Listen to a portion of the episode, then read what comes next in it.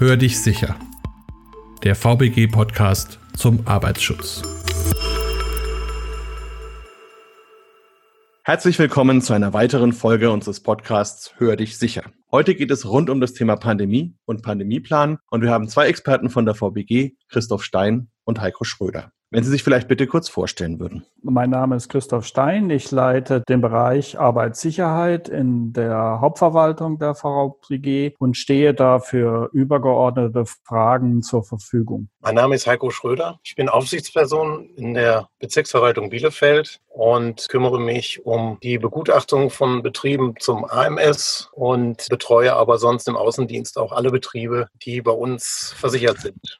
Das Thema Pandemie ist ja zurzeit in aller Munde. Viele Leute reden drüber, aber wenigen ist bewusst, wie die Rahmenbedingungen eigentlich sind. Gibt es denn eine Definition von Pandemie, wie man das dann im professionellen Bereich einordnet? Die gibt es natürlich. Eine Pandemie ist eine länderübergreifende, kontinenteüberspannende Erkrankung, die leicht von Mensch zu Mensch weitergegeben werden kann und wo die Bevölkerung noch keine Abwehrkräfte oder nicht genügend Abwehrkräfte entwickelt hat. Unterscheidet sich durch diese übergreifende Wirksamkeit von der lokal begrenzten sogenannten Epidemie, wie zum Beispiel Ebola in bestimmten Bereichen in Afrika. Und die Festlegung kommt dann vom Staat oder von Gesundheitsinstitutionen? Also wer sagt, wir haben jetzt Pandemie? Pandemiefestlegung kommt von der WHO, also von der Weltgesundheitsorganisation, ja quasi weltumspannend das Krankheitsgeschehen wahrnimmt und dann auch erkennt, wenn eben Länder und Kontinentgrenzen übersprungen sind. Und so haben die dann auch Ende Februar die Pandemie ausgerufen. Kann der Staat dann, wenn er sagt, okay, wir haben jetzt hier die Epidemiesituation, selbst erweiterte Rechte wahrnehmen? Also kann er Gesetze erlassen oder, oder Dinge verbieten, was ja auch passiert ist? Oder wer regelt sowas? Das regelt der Staat. Der hat die Möglichkeit, im Rahmen der Verfassung in der Not Notfall- und Gesundheitsvorsorge Maßnahmen zu treffen. Das hat man ja gesehen. Durch das Kontaktverbot wurden Grundrechte eingeschränkt, wird aber immer sehr engmaschig überprüft. Sind diese Maßnahmen notwendig? Wann müssen sie wieder aufgehoben werden? Da gab es ja auch in der öffentlichen Meinung und auch in der Politik Diskussionen, wann man Maßnahmen aufheben muss, wie weit man gehen darf. Da gibt es eben Maßnahmen und im Zweifelsfall, wenn man der Meinung ist, die Regierung ist zu weit gegangen. Da steht das Bundesverfassungsgericht natürlich parat, um dort dann Entscheidungen oder Hilfen zu geben. Da werden dann letzten Endes Arbeitsschutzstandards eingerichtet. Was für eine rechtliche Bedeutung haben die? Direkt Arbeitsschutzstandards werden da nicht gesetzt, sondern äh, da gilt es ja erstmal so in drei Stufen dafür zu sorgen, dass diese Pandemie sich nicht so gut ausbreiten kann. Stufe 1 ist immer so eine Eindämmung. Stufe 2 wäre ein Schutz vor gefährdeten Personengruppen. Und Stufe 3 ist dann die Frage, wie kann die Grundversorgung noch weiter aufrechterhalten werden in der Gesellschaft? Was wir jetzt ja aktuell merken, also diese Kontaktsperre beispielsweise ist ja etwas, was wir da ganz deutlich spüren mit den Konsequenzen eben des Homeoffice bei ganz vielen Betrieben, die bei uns auch versichert sind. Deshalb hat das keine direkte Arbeitsschutzverordnung oder irgendeine Verordnung zum Arbeitsschutz, sondern erstmal eine, die den Infektionsschutz für die Pandemie festlegt. Es gibt ja auch das Recht zum Beispiel auf die freie Berufsausübung und da wird natürlich, wenn ich jetzt plötzlich ins Homeoffice muss oder meinen Laden zumachen muss, schon eingegriffen vom Staat. Da braucht man ja nur an die Bundesliga zu denken. So mancher Fußballprofi sitzt ja nun zu Hause. Wird ja auch viel diskutiert. Was würden Sie da sagen? Wie wird dieses Recht der freien Berufsausübung da eingeordnet? Sie hatten jetzt den Fußballspieler genannt. Ganz prominentes Beispiel natürlich jetzt gerade vor dem Start der Geisterspiele am Wochenende. Ja, klar, der Fußballer ist nicht nur in der Ausübung des Berufs beim Spiel selber, also bei dem Spiel mit dem Gegner, sondern ja auch beim Training sehr stark eingeschränkt worden. Und das hat genau diese Abwägung im Vorfeld gebracht, dass man also sieht, was hat jetzt hier die höhere Priorität? Ist es die freie Berufsausübung des Fußballers oder ist es der Schutz der Bevölkerung an sich? Das ist etwas, was abgewogen wurde. Und dazu hat es eben die Maßnahme gegeben, dass der Fußballer, nicht nur der Profifußballer, sondern ja auch die ganzen Amateursportler entsprechend eingeschränkt wurden. Muss ein Unternehmen dann jemanden haben, der sich auf dieses Thema Pandemie vorbereitet oder der sich informiert oder wird da jemand eingesetzt? Wie macht man das im beruflichen Umfeld? Ja, vom Grundsatz her ist der Unternehmer aufgrund der Fürsorgepflicht für seine Beschäftigten verantwortlich. Insofern ist er gut beraten, wenn er einen Verantwortlichen Verantwortlichen oder bei größeren Unternehmen so eine Art Krisenteam einrichtet, die eben die Organisation rund um die Maßnahmen, die aufgrund der Pandemie erforderlich sind, organisiert, Fragen klärt, Beschäftigte informiert, so das Doing übernimmt und dann eben hilft, das Ganze zu koordinieren und für den Betrieb notwendigen Kernprozesse am Laufen zu halten, um eben auch langfristig gesehen ein Überleben des Betriebes dann zu sichern. Jetzt haben wir in letzter Zeit einige Beispiele gehabt von Betrieben, wo das offensichtlich nicht so gut funktioniert hat, also zum Beispiel die Schlachthöfe. Hat da dann der Plan im Unternehmen nicht funktioniert oder ist das ein vertragliches Problem? Waren ja viele Fremdarbeiter irgendwie betroffen. Ja, was kann man da sagen aus der VPG-Sicht? Das ist ein zweischneidiges Schwert. Zum einen sind die Bedingungen im Vorfeld schon nicht die besten gewesen. Enge räumliche Situation in den Gemeinschaftsunterkünften, auch vor Ort bei der Arbeit. Und da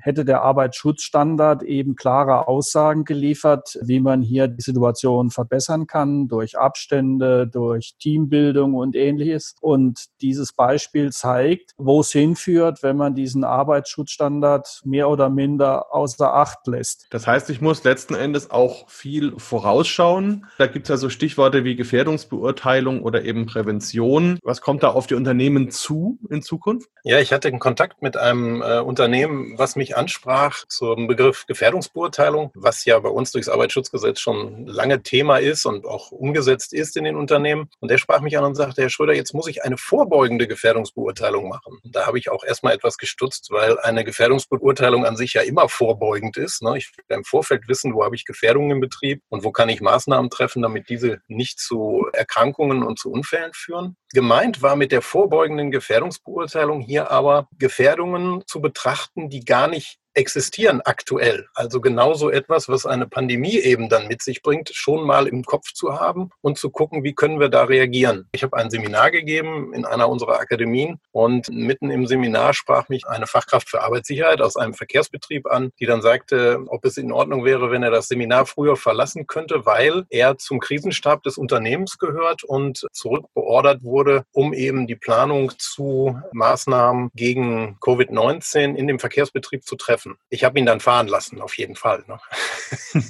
das sprechen Sie was Wichtiges an. Ich denke, es gibt dann also bestimmte Personen in den Unternehmen, die prädestiniert sind, diese Rollen zu übernehmen. Also ich denke mal vielleicht Betriebsärzte oder die Fachsicherheitskräfte. Wie ist das da? Sind das die Personen der ersten Wahl? Ja, das ist so. Also gerade jetzt in dem Bereich des Infektionsschutzes haben Sie mit dem Betriebsarzt einen kompetenten Berater und auch die Fachkräfte für Arbeitssicherheit können natürlich zu so Dingen wie persönliche Schutzausrüstung, wie kann ich Abstände einhalten, zu Arbeitsorganisation können die auch beraten. Wir haben im Arbeitsschutzgesetz festgelegt, dass wir nach einer Hierarchie Maßnahmen treffen müssen. Das sind zunächst immer die technischen, dann die organisatorischen und die persönlichen am Ende. Eine Fachkraft für Arbeitssicherheit oder auch ein Betriebsarzt, der nach diesem Schema vorgeht, wird auch bei der Covid-19-Pandemie jetzt sinnvolle Maßnahmen treffen können und dazu beraten können. Wenn wir jetzt die Personen angesprochen haben, die das tun, gibt es denn dann Hilfestellungen vielleicht oder Werkzeuge, die man den Unternehmen zur Verfügung stellt, um solche Planungen zu erstellen und vielleicht auch umzusetzen? Die gibt es in vielfältiger Form und Art. Eine ist schon relativ alt, der VBG, die entstand nach der Katastrophe vom 9. September, dem Anschlag auf auf die Zwillingstürme in New York. Und danach hat man sich Gedanken gemacht, wie können sich Betriebe vor Notfällen, Katastrophen und sowas schützen und hat unter anderem da auch schon eine Checkliste Pandemie, da noch bezogen auf Influenza, aber die kann man übertragen, erstellt. Mittlerweile hat man natürlich, nachdem der Arbeitsschutzstandard veröffentlicht wurde, eine ganze Masse von branchenspezifischen Hilfen, wie man diese im Wesentlichen ja Hygienemaßnahmen betrieblich, branchenspezifisch umsetzen kann und damit einen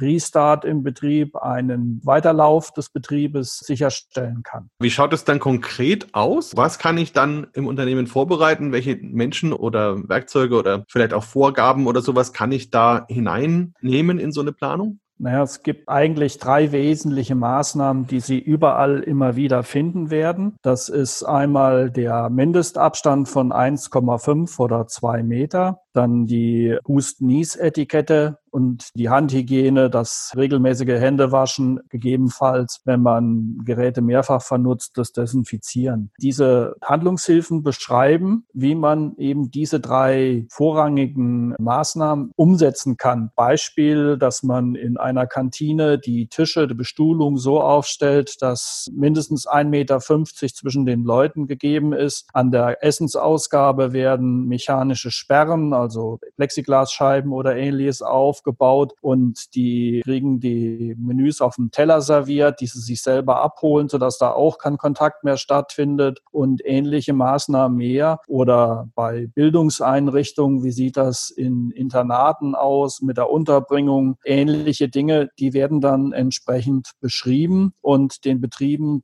praktikable Lösungen aufgezeigt, die natürlich nie 100 Prozent aller Fälle erschlagen, aber doch den Weg zeigen, wie man das umsetzen kann. Letzten Endes muss aber jeder Betrieb nochmal auf die betrieblichen Belange speziell eingehen. Man kann nie 100 Prozent aller Fälle mit Hilfen erfassen. Also der gesunde Menschenverstand ist ja durchaus gefragt. Da bin ich durchaus bei Ihnen, wobei wir ja gesehen haben, dass ja manches doch nicht so gut funktioniert hat. Also wenn man überlegt, wie lange hat es gedauert, bis es dann mal Masken gab oder wann hat jemand mal angefangen, sich Gedanken zu machen, was das Homeoffice mit den Mitarbeitern macht oder gibt es noch Desinfektionsmittel, dass plötzlich eine Destillerie Alkohol zur Verfügung stellen muss. Also mhm. kann man da vielleicht auch im Vorfeld präventiv schon mal Regelungen treffen? Ja, das sind die Erkenntnisse, die man jetzt aus dieser Pandemie gewonnen hat, dass man für zukünftige Pandemiefälle eben besser vorbereitet ist. Das umfasst aber neben diesen Hygienevorbereitungen wie Desinfektionsmitteln, Masken, Handschuhe und ähnliches, dass man Kommunikationswege festlegt, dass man zum Beispiel Breitbandanschlüsse großzügiger auslegt, um Homeoffice überhaupt möglich zu machen, dass man sich insgesamt besser vorbereitet. Eine Pandemie mit solchen Ausmaßen hatten wir bisher halt noch nicht und insofern lernt man dazu und weiß, dass man für die Zukunft Pandemiepläne und sowas einfach vorbereiten muss. Weil wenn man weiß, an wen man sich wenden kann, wie man Abläufe organisiert, wie man die Mitarbeiter informiert, damit sie mitarbeiten können, mithelfen können, dann hat man eine Chance, diese Krisen vernünftig zu bewältigen.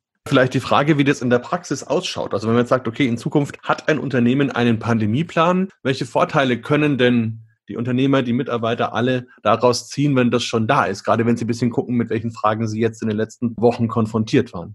Vorteil fürs Unternehmen ist klar, der Betrieb läuft einfach reibungslos weiter oder möglichst reibungslos weiter. Ich finde, die Betrachtungsweise fürs Unternehmen jetzt ist relativ einfach. Also wenn man mal schwarz-weiß denkt, so machen wir das auch in den kontaminierten Bereichen, dann könnte man sagen, alles, was außerhalb meines Betriebs ist, ist schwarz und eventuell kontaminiert, jetzt eben mit einem Infektionserreger. Und ich muss in meinem Betrieb einen möglichst weißen Bereich schaffen, wo ich eben keine Erreger habe. Und das heißt, ich kann ganz einfach anfangen damit, dass ich sage, wie kommen die Leute in meinen Betrieb rein? Wo können sie sich am Eingang schon direkt Hände desinfizieren? Wie kommen sie dann miteinander in Kontakt? Also zum Beispiel wie das Beispiel eben auch mit dem Essen. Ich habe eventuell Arbeitsbereiche, wo ich großzügige Flächen an den einzelnen Arbeitsplätzen habe und keine Abstandsprobleme habe, kommen die Leute aber zu einer festen Uhrzeit dann zu einem Frühstück oder Mittagessen zusammen, habe ich genau diese Probleme, die es dann zu betrachten gilt. Das heißt also, man ist dann auch gut vorbereitet, wenn es jetzt wirklich zu einer weiteren Pandemiewelle kommen sollte.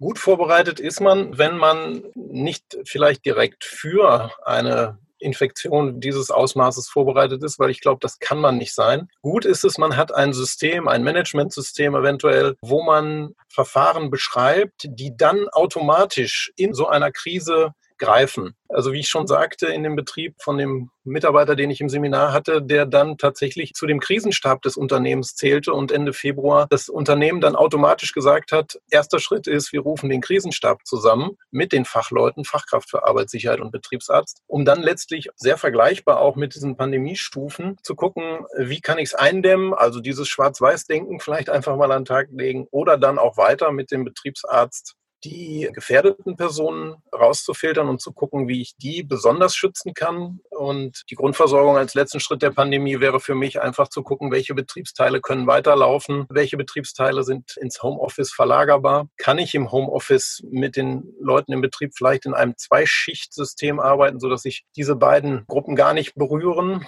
Wenn man zunächst so ein Managementsystem hat, mit dem man einem Krisenstab arbeitet und die Managementsysteme, zu denen wir beraten auch, die Arbeitsschutzmanagementsysteme, sehen ja schon Verfahren vor, die man jetzt auch in so einer Infektionskrise nutzen kann. Das geht los bei der arbeitsmedizinischen Vorsorge, das geht weiter über die Ausstattung mit persönlicher Schutzausrüstung, dem Einkauf dazu. Natürlich auch eventuell dann jetzt aus der Krise Bevorratung von solchen Sachen wie persönlicher Schutzausrüstung und Desinfektionsmittel. Darauf zu reagieren wird Unternehmen mit diesen Strukturen und beschriebenen Verfahren sicherlich leichter fallen. Wenn wir jetzt auf die VBG schauen, abschließend, wie unterstützt denn die VBG die Unternehmen, dass sie sich so einen Pandemieplan erstellen können und vielleicht auch entsprechend ihre Sicherheitskräfte weiterbilden können und überhaupt das Thema präsent und verständlich machen können in der Belegschaft? Zu der Schrift, die ich schon erwähnt habe, gibt es ein gleichlautendes Seminar, was sich mit Notfällen und Katastrophen beschäftigt und der Vorbereitung auf solche Fälle, was man betrieblich tun kann. Da werden also Fachkräfte oder auch Unternehmer weitergebildet. Daneben gibt es natürlich immer die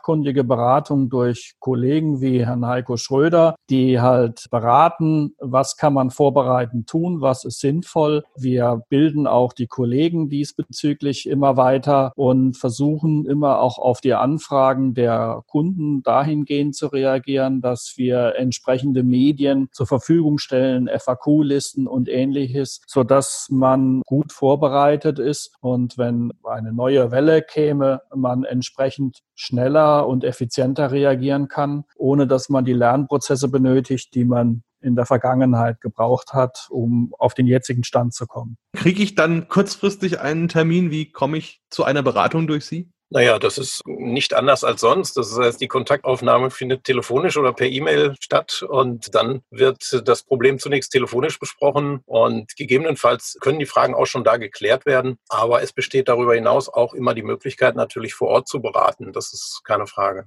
Ja, gibt es denn aktuelle Programme bei der VBG, die da unterstützen können? Wir haben die Kampagne Commitmensch berufsgenossenschaftlich übergreifend im Angebot aktuell und der Titel Kulturwandel erfordert Handeln ist, finde ich, sehr passend in unserer aktuellen Situation. Viele Unternehmen beziehen das jetzt auf die geänderte Arbeitssituation Homeoffice. Vielleicht kurz, es gibt da sechs Handlungsfelder, die es abzuarbeiten gilt. Das ist die Führung, die Kommunikation, die Beteiligung, Fehlerkultur, Betriebsklima und zuletzt auch Sicherheit und Gesundheit, sprich auch Ergonomie am Arbeitsplatz im Homeoffice. Was findet da inhaltlich statt? Das ist im Prinzip die Möglichkeit für das Unternehmen in einem Selbstcheck zu gucken, wie gut es in diesen Handlungsfeldern aufgestellt ist. Das findet statt mit einem Werkzeug, wo die Mitarbeiter mit einbezogen sind. Das ist ein gesteuertes Interview der Mitarbeiter, die betroffen sind, wo man sie so beteiligt, dass man dann auch gezielte Maßnahmen später findet, um die Arbeitsplätze ideal zu gestalten. Und wie kann ich als Unternehmen da mitmachen? Mitmachen kann man, indem man auf uns zukommt. Wir haben in jeder Bezirksverwaltung bei der VBG 2 zwei geschulte Ansprechpartner, die ganz gezielt zu der Kampagne beraten und auch im Betrieb diese eben genannten Befragungen, diese Gruppeninterviews auch mit initiieren bzw. auch moderieren. Dann danke ich Ihnen beiden für die Zeit und für die vielen Informationen. Ich glaube, das wird unseren Hörern sehr viel weiterhelfen. Hoffen wir, dass wir durch die aktuelle Pandemie gut kommen und so schnell keine zweite kommt. Vielen Dank für das Gespräch und auf Wiederhören. Abstand halten. Tschüss. Tschüss, bleiben Sie gesund und halten Sie durch. Weitere Informationen erhalten Sie unter www.vbg.de, der E-Mail-Adresse podcast.vbg.de sowie in den Show Notes für jeden einzelnen Podcast.